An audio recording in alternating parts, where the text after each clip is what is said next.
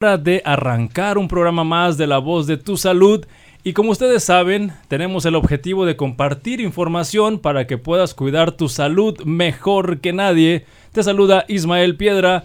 Y en los controles está aquí la transición entre Juan y Willy, pero ya se está sentando Willy para que todo esto suene muy bien. Y queremos compartirte también el teléfono en cabina que es el 8387 0665 8387 0665. Y el día de hoy les pedimos que nos acompañen porque tenemos un experto en problemas de la nariz, de los oídos y de la garganta y laringe. Él es el doctor Adolfo Montemayor. Bienvenido, doctor, ¿cómo está? Hola, muchas gracias. Gracias por la invitación y pues a tus órdenes. Pues vamos a platicar de el motivo de consulta que es el sangrado en la nariz. Por ejemplo, usted como otorrino, me imagino que llegan muchísimos motivos este, o síntomas para que usted los revise. Sin embargo, este motivo de consulta que vengo porque me sangra mucho la nariz, ¿ocupa unos primeros lugares en la, en la experiencia como otorrino? Sí, definitivamente es, es una consulta muy, muy frecuente en, en, nuestro consultorio y también pues originada por, por temporadas, ¿no? A veces que ahorita con el calor, este, el ambiente seco, definitivamente es un factor para que suba la, la consulta de este tipo. El, de... el motivo de consulta. Entonces, ¿usted cree que también eh, este síntoma uh, aparece con más, con más frecuencia en alguna época del año? Sí, definitivamente en épocas muy frías y en épocas uh -huh. muy, muy calurosas okay. es, es, definitivamente un motivo de consulta. Entonces, ahorita en verano, aquí en, en, la ciudad de Monterrey, en el norte de México, es un motivo más así frecuente. Es, así es. Y bien, Entrando un poquito en materia, eh, ¿es más común que le sangre la nariz a los niños o a los adultos o será igual? ¿Cómo, cómo lo ve usted? Eh, depende depende del mm. factor de riesgo. Aquí, en niños, pues, la principal causa de, de, sangrado definitivamente es el trauma, o sea, el rascado. Okay. Este, okay. Esto asociado siempre, siempre a, a, una molestia en la nariz de base, que muchas de las veces pues, es una rinitis alérgica o una nariz seca. Este, entonces, definitivamente es diferente la causa, uh -huh. pero en igual manera es, es, los sangran tanto niños como adultos okay. en, en, igual de frecuencia. Entonces, uh -huh. eh, estoy identificando ahorita por lo que me está compartiendo que se están asomando por ahí algunas causas, porque yo creo, por lo que me está empezando a decir, que el sangrado en la nariz no es la enfermedad. ¿Hay cosas que hacen sangrar la nariz o a ver, ayúdenos a entenderlo? Sí, dentro de, digo, como cualquier uh -huh. otra patología, el uh -huh. sangrado nasal o, o científicamente uh -huh.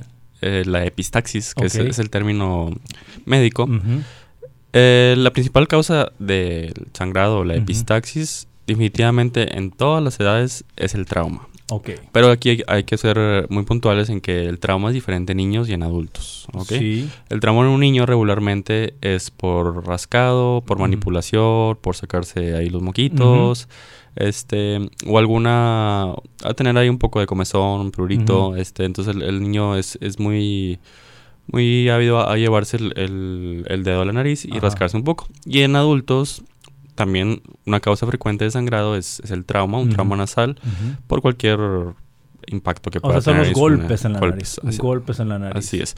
Pero aquí hay, hay, que ver, o sea, simplemente un golpe en la nariz te va a llevar a un sangrado en, en la nariz, uh -huh. pero muchas de las veces en un adulto un golpe es un, es un sangrado autolimitado, ¿verdad? Okay. Simplemente el término pues de un sangrado en la nariz va a ser siempre epistaxis uh -huh. y independientemente si controla o no, pues ese va a ser el término y esa va a ser la causa en un adulto, ¿verdad? La, el trauma. Bien, entonces eh, yo me imagino la experiencia de las personas.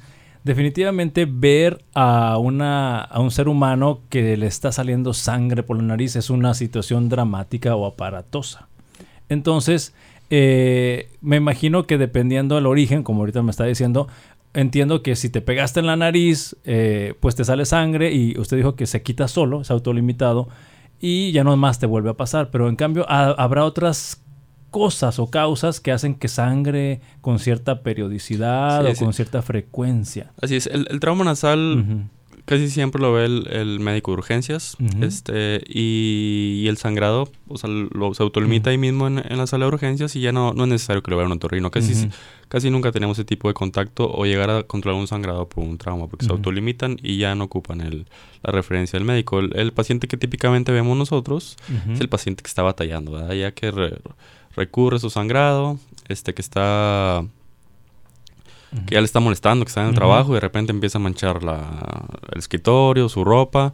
es un paciente que ya busca atención y aquí es cuando tenemos que determinar la causa. A veces es una desviación en su tabique, a veces una rinitis alérgica, este, a veces simplemente al paciente tuvo mala suerte y tiene ahí un, una, no malformación, sino un defecto ahí en, la área anterior de su tabique y tiene sangrado recurrente. Ok, entonces ya, ya entendimos que también hay otras causas que vamos a ir desglosándolas durante esta media hora, pero me gustaría, doctor, que ya que tocó el tema de urgencias y que lo ve el urgenciólogo y no siempre eh, es necesario ver al otorrino cuando es un golpe o un traumatismo en la nariz, eh, hay algunos mitos, me imagino, de cosas que sí puedes hacer que funcionan para quitar el sangrado nasal cuando tienes un golpe y cosas que me imagino como experto no va a recomendar nunca que se hagan. ¿Podría platicarnos algo de eso? Sí, independientemente de la causa, este es como un, un, reflejo, un conocimiento general de, de la población el inclinar su cabeza hacia atrás y agarrarse la parte de arriba de su nariz, justamente donde se siente más dura la, parte de los huesos. Es una creencia de la población hacer eso, llevar su cabeza para atrás y presionarse ahí. Entonces eso no es correcto. Es totalmente incorrecto. incorrecto. y, totalmente, y totalmente lo contrario. Este, lo que hay que hacer en estos casos, cuando hay un sangrado nasal, ya sea traumático o de manera espontánea, lo que hay que hacer es todo lo contrario, para que se memoricen eso. Hay que llevar la cabeza hacia adelante, sentarse, llevar la cabeza hacia adelante, inclinarse hacia adelante y presionar, pero en la parte más suave de su nariz. O sea, que no entre aire por la nariz. Exactamente. Porque cuando uno se churra aquí arriba donde está el hueso, pues tú puedes seguir respirando. Así es. es el chiste es no respirar la parte más blanda que le llamamos alas, presionarla sobre contra el tabique, los dos lados, hacia en medio y llevar la cabeza hacia abajo, presionar ahí durante 5 o 10 minutos Ajá. y tratar de, apoyarnos ahí de, algún familiar o algún amigo que nos ayude a ponernos este, fomentos fríos este, en el cuello, en la cara. Y esto pues ayuda un poco la vasoconstricción y eso debe autolimitar un sangrado casual de, de, de una nariz. Para aclarar todas las dudas, ya que tengo aquí al experto, ya nos dijo que hacer la cabeza hacia atrás y presionarnos la parte alta de la nariz donde está el hueso no es lo correcto. Pero también hay otras variantes que yo he visto que te acuestan. Ok. Sí, aquí la indicación, y lo, voy a explicar el por qué. Nunca hay que llevar la cabeza hacia atrás ni acostarse. ¿Por qué? Porque el sangrado, a fin de cuentas, la nariz se comunica hacia la garganta, ¿verdad? Y es, un, es, una, es una vía aerodigestiva común. Entonces, si es un, sangrado que no es tan, tan fuerte, pero es continuo, ese sangrado va a estar constantemente pasando hacia la garganta y lo vamos a estar ingiriendo, ingiriendo, ingiriendo. Y hay una posibilidad de que no nos demos cuenta de que el sangrado se está autolimitando. Además de que la sangre es muy irritativa para, para el estómago y posteriormente va a provocar un, vómito. Entonces aquí la, lo ideal es llevarlo adelante y también para saber en qué momento dejó de sangrar o no el paciente. Ok, entonces entiendo que acostarlo no funciona y tampoco acostar de lado. No, siempre es sentado y con la cabeza inclinada hacia adelante. Y ahí es donde vamos a, a, presionar. Y al soltar, vamos a quedar igual y vamos a saber si, si, dejó de sangrar o no. Es la única manera de saber. Entonces nos indicó que hagamos esta maniobra de inclinarse hacia adelante y presionar las alas de la nariz durante un periodo de 5 minutos por lo menos para ver si con esta maniobra de compresión ya se detiene el sangrado. Así es. Bien, y nos mencionó también de que por refrescarse, ponerse algo este, fresco. Pero hay personas que ponen hielo. ¿Qué opina del hielo? Sí, el, hielo definitivamente es, una maniobra que ayuda. lo, mejor es justamente como, como lo dije. este, pero definitivamente posterior a esto, es bueno ponerse hielo, no directamente solo en la nariz, pero sí a los lados para que le llegue el calor, digo, perdón, el, el, frío este, a los vasos y esto definitivamente está comprobado que, que, ayuda bastante. Por último, doctor, poner papel de baño, algodón y cosas adentro de las fosas nasales. No, no es una buena medida. Este, definitivamente es un recurso para para un paciente que, que ya sabe que sangra, que ya sabe, ya, ya está como que muy adaptado a esto. Y, y como se sabe el término, a lo mejor de taponamiento nasal, quieren a lo mejor imitar esa, esa situación. En algunos casos puede funcionar, pero realmente no, porque va a resecar más, se puede incluso meter el papel. No es una buena medida, definitivamente. doctor, estoy aprovechando que lo tengo aquí enfrente pues, para aclarar todas las cosas que he observado y bueno, yo quiero invitar a todos nuestros amigos que nos están sintonizando por el 94.9 FM que aprovechen para compartirnos sus dudas y ponemos a tu disposición el teléfono en cabina que es el 83 87 0665, lo repito, 8387 0665 y estamos platicando aquí con el doctor Adolfo Montemayor, él es otorrino y estamos eh, hablando sobre el sangrado nasal. Bueno, ya dejando en paz un poquito la zona de, de, qué hacer en caso de emergencia, nos quedó muy claro su recomendación y bueno, si alguien más tuviera una duda, pues la recibiremos por la llamada. Pero usted nos habló de eh, que las causas más comunes son las traumáticas y ahora vámonos a las que no son traumáticas. Eh, y ha mencionado en varias ocasiones la rinitis alérgica.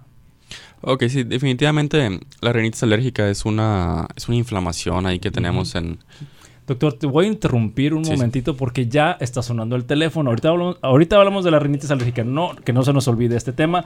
Pero vamos a ver quién anda por ahí. Buenas tardes. Sí, buenas tardes, soy Ariel Aguirre. ¿Qué tal, Ariel? ¿En qué le podemos ayudar? Sí, mira, eh, a mí me sucedió, bueno, a mi hija le sucedió una situación que se llama púrpura. Ajá. Y uno de los síntomas era un sangrado nasal bastante, bastante fuerte. Bien. Y muy difícil de, de, controlar. Ajá. Si pudieran profundizar un poquito en ese tema. Perfecto. Le agradezco mucho. Ariel me dijo su nombre, ¿verdad? Así es. Gracias por la pregunta y ahorita el doctor Adolfo se la contesta al aire. De acuerdo, muchísimas gracias. Gracias por hablar. Y bueno, pues sigue abierta la línea telefónica 83 87 0665. ¿Y qué le parece si vamos a dejar el tema de rinitis para explicar unos minutos más, pero aprovechando esta llamada, ¿qué es la púrpura? Porque dice el señor que su hija tenía púrpura y esto hacía que sangrara. Así es, definitivamente la, púrpura no, no es un, un diagnóstico que, veamos nosotros, pero sí las consecuencias de esto, ¿verdad? En, la púrpura es en sí una, una depresión de las plaquetas en el cuerpo. Entonces, al no tener plaquetas en el cuerpo, puede haber sangrados espontáneos y uno de ellos es el sangrado nasal. Ah, ok. no como causa directa. las plaquetas funcionan para que no sangre tanto nuestro cuerpo. Así es. Controlan la, primera fase de, la coagulación y ahí es donde van a actuar las plaquetas para hacer el primer coágulo. Okay. Entonces, esta parte no es una causa directa de, de, la... no es una causa común, definitivamente. Es una causa de las más raras, pero el detalle aquí es el control del sangrado. O sea, no es tan sencillo controlar un sangrado de un paciente que no tiene plaquetas a uno que sí tiene plaquetas. Pero entonces déjeme, déjeme entender algo. Si, si ya nos quedó claro que la púrpura es una enfermedad que hace que las plaquetas disminuyan eh, y esta disminución hace que sangres con más facilidad, pero pues, me imagino que puede sangrar en cualquier lado. no nada más el síntoma es en la nariz. Sí, sí por eso, por eso es a lo que iba, que no, no es la causa directa del sangrado de la nariz. Simplemente es un síntoma que puede haber en este tipo de enfermedades tratadas por los hematólogos. Ajá. Este, y aquí nuestro papel pues es controlar el sangrado. Y aquí tenemos que controlarlo un poquito de manera diferente a un sangrado convencional. ¿Por qué? Porque sabemos que a lo mejor nada más haciendo presión no es suficiente porque el paciente no, coagula bien, este, no tiene la, la, fase, la primera fase de del control de sangrado correcta, entonces hay que hacer medidas un poquito más extremas para controlar estos sangrados. Bueno, pues ya quedó contestada la pregunta sobre la púrpura y el sangrado nasal y como estábamos concluyendo, me imagino que esa persona, si se corta, pues también va, a sangrar mucho. Así es. Si se da un golpe, pues puede salir un chipote o un, moretón muy grande. Sí, aquí en estos casos tenemos que pasar como que a la directamente a la segunda fase del tratamiento, que ya es por un especialista, que ya son medidas un poquito más, más específicas como cauterizar o un taponamiento en, área específica donde está sangrando. Y me quedó claro, doctor Adolfo, que el, el tratamiento para un niño o persona que está con el diagnóstico de púrpura y sangra la nariz, me imagino que es trabajo en equipo. Está el hematólogo, como usted dijo, y el otorrino. Definitivamente aquí la, parte más importante es llevar a un, a un valor normal las, las plaquetas y eso nos va a ayudar muchísimo a controlar el sangrado y a prevenirlo definitivamente. Bueno, pues gracias por contestar esta pregunta y el teléfono sigue disponible para ti 83 87 0665 y lo habíamos interrumpido con la explicación de la rinitis alérgica como causa de sangrado nasal. Ok, la, rinitis alérgica, aquí como paréntesis, pues sí es definitivamente es de las, probablemente top 3, top 5 de las de las causas más comunes de, consulta en, nuestros consultorios. Ajá. Este, y además es un tema que compartimos entre el alergólogo y el, y el, otorrino. Entonces, aquí a grandes rasgos, pues simplemente la, la, rinitis alérgica es una inflamación que estamos teniendo en la nariz. Este, Esta debido a algún alergeno, no vamos a entrar en muchos detalles, pero es una, una, inflamación de la nariz, de la mucosa de la nariz, o sea, la, la, capa que recubre por dentro de la nariz. Y esta, al estar inflamada, va a producir moco, y va a producir resequedad, y va a producir inflamación. Entonces, esta inflamación... Está hinchada por dentro. Así es. Y toda la mucosa, cuando está hinchada o está teniendo un proceso inflamatorio, tiende a producir moco. Y por eso es que la rinitis alérgica es estar sacando moco, sonándose, nariz tapada, se inflama y aparte produce mocos.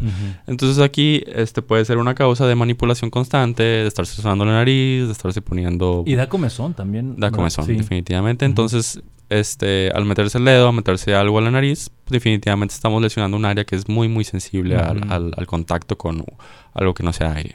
Entonces quiere decir que eh, al estar eh, rascándote por la alergia y, tu nariz está inflamada, eh, voy a decir así, las venitas o los vasos sanguíneos se rompen. Se exponen. Se exponen. imaginemos que, la, nariz es una cámara de aire dividida por el medio, porque este en caso es el tabique. Son los dos tubos, Así que pasa por ahí el aire que respiramos. Entonces, esta cámara de aire, imaginen que tienen como unos cables en sus paredes, y esos cables son, las, son los vasos sanguíneos. Este, y en, en la parte más adelante de la nariz, o sea, por donde entra el aire, ahí está la, el área más expuesta. La área más expuesta para poder meter el dedo, para manipularse, para sonarse los mocos, para meter cualquier cosa. Y aparte el aire, el aire reseco, el aire que está teniendo alergenos, que le está provocando, es la, el área más sensible a todo esto. Entonces digamos que esos cables en algún punto se les cae el recubierto que trae el cable y se expone y ahí es donde viene el sangrado.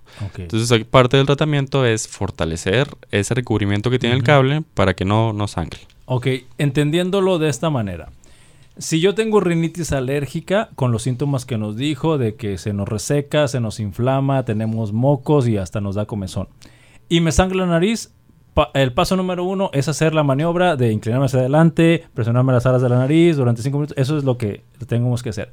Pero la otra cosa que estoy descubriendo es que tengo que ir con el especialista a atender mi alergia para que ya no sangre. O sea, ese sería el tratamiento. Sí, sí, definitivamente es, es, un, no es un proceso sencillo, ya que regularmente los tratamientos que usamos para la rinitis alérgica son esteroides tópicos, o sea, son sprays que tienen un, medicamento antiinflamatorio y ese medicamento como causa específica es, o sea, causa directa de sangrado. ¿Por qué? Porque este medicamento eh, adelgaza la mucosa de adentro y puede exponer todavía los vasos. Ah, Entonces, al controlar la enfermedad, podemos incluso empeorarla. Entonces, tenemos que usar otras medidas como pomaditas, este, cosas así que tengan antibiótico. Humectantes Humectantes de la nariz para estar este, lubricando la nariz y que esto no, no se pierda, ¿verdad? Que no, no se fortalezca la mucosa. Ok, qué importante saber esto porque ya estoy descubriendo que un, voy a decir, un efecto adverso, se puede llamar, un efecto adverso de si yo estoy con alergia nasal y me estoy poniendo sprays de esos que se desinflaman y los uso mucho tiempo, eh, eso puede ocasionar que sangre mi nariz y tengo que pasar ahora a proteger mi nariz. Así es. adelgaza la mucosa como... La desinflama, me imagino, sí. Ajá. Y la va adelgazando, le va hipotrofiando, que es, el, es el término, este, como el uso crónico de pomadas con ese tipo de medicamentos en la piel o en cualquier otra parte del cuerpo. Entonces, hay que tener mucho cuidado con eso, ¿verdad? Hay que, hay que estar tratando las dos cosas al mismo tiempo para que no se pierda esa, esa protección en, en, en los vasos. Bien. Y seguimos platicando con el doctor Adolfo Montemayor, otorrino laringólogo, y estamos hablando sobre el sangrado nasal y queremos seguir compartiendo la posibilidad de que tú nos marques al teléfono 83870665 para que aclares las dudas. Aproveche que estamos completamente en vivo y así enriquecemos mucho más la plática. Y bueno, ya hablamos de traumatismos, ya hablamos hasta de púrpura, que es una situación este, poco común, y hablamos de alergia nasal. ¿Y qué otras causas puede hacer, pueden ocasionar perdón, que nos sangre nuestra nariz? Ok, otra, otra causa frecuente que, que, vemos de los sangrados que ya vemos nosotros como especialistas, o sea, porque puede haber sangrados espontáneos que solo pasan una vez, se, llega a pensar que hasta 60% de la población puede tener un sangrado nasal en su vida. Ok, todos, prácticamente todos hemos tenido esa experiencia. Así es, ya sea por trauma o, una vez o... Pero el paciente que realmente llega a nosotros es el paciente que está batallando, que ya le está molestando en su, en su calidad de vida o le está afectando. Entonces estos pacientes pues tenemos que revisarlos pues todito, ¿verdad? Cómo está respirando, qué es lo que está pasando, si hay una desviación en el tabique. La desviación del tabique por sí puede ser una causa de ah, sangrado. ya que si la desviación está muy adelante, el aire choca directamente sobre la mucosa y esto hace que se seque y a fin de cuentas que se vaya adelgazando y exponga los vasos. Bien, y me están indicando que hay otra llamada y vamos a recibir a ver quién anda por ahí. Buenas tardes. Sí, buenas tardes. Hola, ¿en qué le podemos ayudar? Sí, mira, eh, lo que pasa es que hace como un año eh, tengo una prima que siempre tiene mareos. Ajá. Este, por ahí estaba escuchando la estación. Sí. Y, tenía la duda ahí para, con ustedes que son especialistas, para ver este por qué causas puede ser. Ok. Este, ¿Y también le sangra la nariz o nada más tiene mareos? No, nada más tiene mareos. Bueno, le agradezco mucho la pregunta con todo gusto. El doctor Adolfo se la va a contestar en unos segundos. Okay, Gracias. Sí, gracias. Bueno, es la una con 21 minutos. El teléfono en cabina 83 87 06 65. Y bueno, eh, esta, esta pregunta vamos a, abordarla eh, express. Que eh, también los otorrinos ven a las personas que se marean. ¿Qué, ¿Qué puede contestar ante esta situación? Bueno, sí, rápidamente, este, el, definitivamente es un, tema aparte, pero así rápidamente, el, mareo es algo que es totalmente de nuestra consulta. Hay veces que buscan a, veces otros especialistas, como un neurólogo, un cardiólogo, pero el, mareo más común que, que, existe es el, mareo por de origen periférico. Origen periférico me refiero por origen otológico. Ah, ok, por problemas en, el oído. En, el, en, la parte vestibular que le decimos, que es la parte, el, oído se divide en una parte auditiva y una parte de equilibrio. Entonces la parte del equilibrio es la, comúnmente afectada y hasta la que ocasiona mareo. El mareo se puede dividir en vértigo o inestabilidad. El vértigo es la sensación de, movimiento de las cosas y la inestabilidad simplemente es la sensación de, estar, pues como se escucha, inestabilidad o eh, de no, tener control de tu cuerpo. Entonces, en resumen, doctor, porque lo, que nos acaba de decir es de que sí requiere una valoración. O sea, si una persona se está mareando mucho, requieres, por ejemplo, ir con un otorrino, creo que sería la mejor alternativa para evaluar esto. Definitivamente, eh, en, cuando el mareo es sí recurrente y hay algo de... no, no, había un tratamiento correcto, pues hay, que acudir al especialista para... Bien, y tenemos otra llamada. Vamos a ver quién nos está acompañando. Buenas tardes.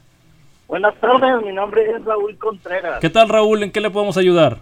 Sabes que excelente programa y tengo Gracias. una consulta para el doctor. Adelante, dígame. Sabes que hace como unos dos meses recibí una infección en el oído. Ajá. Eh, tuve un tratamiento y se me quitó a través de antibióticos. El problema es que ahora cada vez que me baño está húmedo y dejo de oír. Ah, este, siento que mi mi cerilla es algo húmeda siempre. Bien. Entonces, algo tiene que eh, eh, suceder porque siento hasta burbujitas adentro. Bien, gracias por su pregunta y también ahorita se la contesta el doctor Adolfo. bueno, doctor. Felicidades. Ahora estamos de manteles largos. Muchas personas están hablando. Lo felicito también porque no siempre nos hablan. Así que quiere decir que usted está explicando maravillosamente bien el tema. ¿Y qué le contestamos a esta persona? ¿Siente algo en el oído después de haber tenido una infección previa? Sí, bueno, aquí, aquí definitivamente, sí ya son síntomas definitivos de, una infección de, oído. A lo mejor el, paciente está con una persistencia ahí de la infección y hay que, hay que descifrar exactamente el origen y qué tipo de infección Hay que asomarse, ¿verdad? hay que asomarse, hay que ver si es una otitis externa o es una otitis media, que se tratan de manera diferente. Entonces ahí sí le recomiendo a, otra vez una valoración, porque sí, una valoración. yo diría que no se aguante, porque ese síntoma sí hay que, hay que atenderlo. Y tenemos otra llamada más, doctor. Vamos a ver quién anda por ahí. Buenas tardes. ¿Qué tal? Buenas tardes, estimado doctor. Gracias por hablar. Sí, gracias a usted por atendernos. En este caso, me voy integrando aquí a la, la charla, eh, escuchando acerca de las de, ah, hemorragias sí, de la nariz. Así es. Eh, una pregunta, ¿qué hay de la práctica de, unas personas de, arrancarse los, uh, los cirios, los vellos? ah, los pelitos de la nariz. Ya. Muy bien. que la extrae, que la, totalmente la... ok, perfecto. Bien, gracias, por su pregunta, muy interesante. Ahorita se la contesta el doctor. Bueno, doctor, esta pregunta nunca me la había imaginado, pero ¿qué, ¿qué opinión tienen los otorrinos con esas personas que se quitan, retiran, disminuyen o manipulan los pelitos de la nariz? O no sé cómo se llaman. Sí, vibrisas. Vibrisas. Los pelitos de la nariz, vibrisas. Ya lo aprendimos el día de hoy. Ok, es, muy buena pregunta, realmente. Este, pues esos pelitos están ahí por algo, ¿verdad? No, es, es, como el cerumen en el, en el conducto auditivo, en el oído ese cerumen está ahí por algo. es, el cerumen, a fin de cuentas, en el oído nos protege de que no entren bacterias, no entren este, cuerpos extraños. en, el, en la nariz es la primera este, barrera que tenemos para filtrar, a fin de cuentas, el aire. Aquí un, aire que tenga mucho polvo, una basurita o algo así. Imagínense una pequeña basurita y no tuviéramos estos pelitos, entra directamente a la nariz y se, y se impacta, impacta ahí sobre la mucosa y esto va a producir muchísimos síntomas irritativos, mucho moco. Entonces estos pelitos es el primer filtro. Así es literalmente un filtro, un sedazo prácticamente que tenemos ahí. Entonces, obviamente es, es bueno poder este, asearlos, a lo mejor depilarlos hasta el ras, este, pero no debemos exagerar. O sea, no, no debemos... el arrancar está más es que debe ser bueno es doloroso es doloroso pero hay gente que se lo simplemente lo rebaja o lo rebaja muy muy próximos a la, a la piel eso no es bueno o sea hay que, hay que tiene que estar prácticamente la, la nariz o el orificio cubierto de esos de esos vellos o de esas vibrisas para, para tener, tener un buen filtro bueno ya quedó contestada la pregunta y ya ni me acuerdo en dónde íbamos con, con estas, estas interesantes aportaciones. Y doctor, debemos de ir cerrando. Debemos de ir cerrando. Y hay que ir concluyendo. Y en los próximos dos minutos, doctor, ¿qué mensaje quiere que se quede en la mente de todas las personas que nos han escuchado el día de hoy? Pues yo creo que como empezamos, ¿verdad? La, quiero que sí les quede muy claro la, maniobra esta para controlar el sangrado. Definitivamente es muy importante no llevar la cabeza hacia atrás. Este, es, aplicar un poquito de sentido común en la cuestión de que no hay que tragarnos la sangre, hay que ver cuando la sangre para saber cuándo es cuando dejamos de sangrar. Y en cuanto la, este, problema ya se vuelve algo recurrente, ya pasaron dos o tres veces, pues definitivamente buscar al especialista.